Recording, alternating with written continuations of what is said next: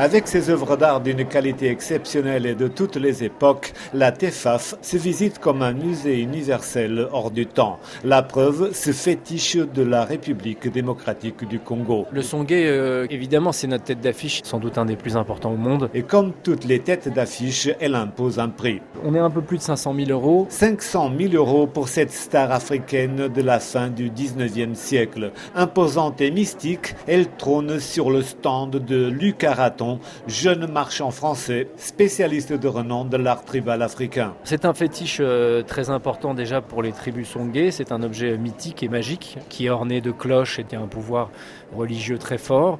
Ce ne sont pas souvent des objets qui sont toujours raffinés, hein, qui sont des objets un peu rustres et puissants, tout en ayant cette euh, On est un objet qui fait plus d'un mètre, hein, donc euh, euh, c'est un objet très spectaculaire, très fort et en même temps très esthétique, ce qui est assez étonnant. La foire attire surtout les riches collectionneurs du monde entier. Ils sont les plus intéressés par les arts d'Afrique et les achats sont souvent immédiats, parfois avant même d'être montrés à la TEFAF. Luc Araton. On a des objets qu'on a mis de côté pour la foire et qui parfois nous sont dépossédés par nos collectionneurs qui ont très envie de les avoir avant la foire. L'art classique d'Afrique, c'est un art universel. Les gens ont un, retour vers nos et l'Afrique euh, est un élément important.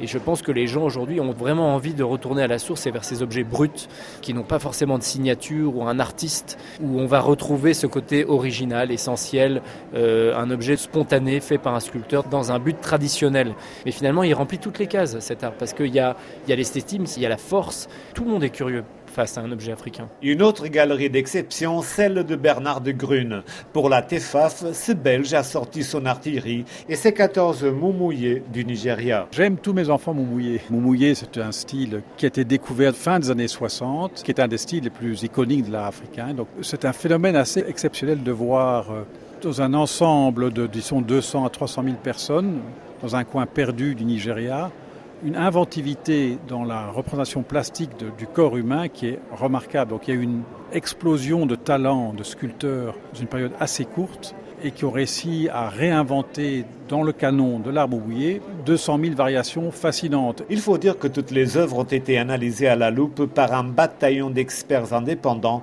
et d'historiens d'art reconnus pour identifier leur provenance, les faux et les objets volés.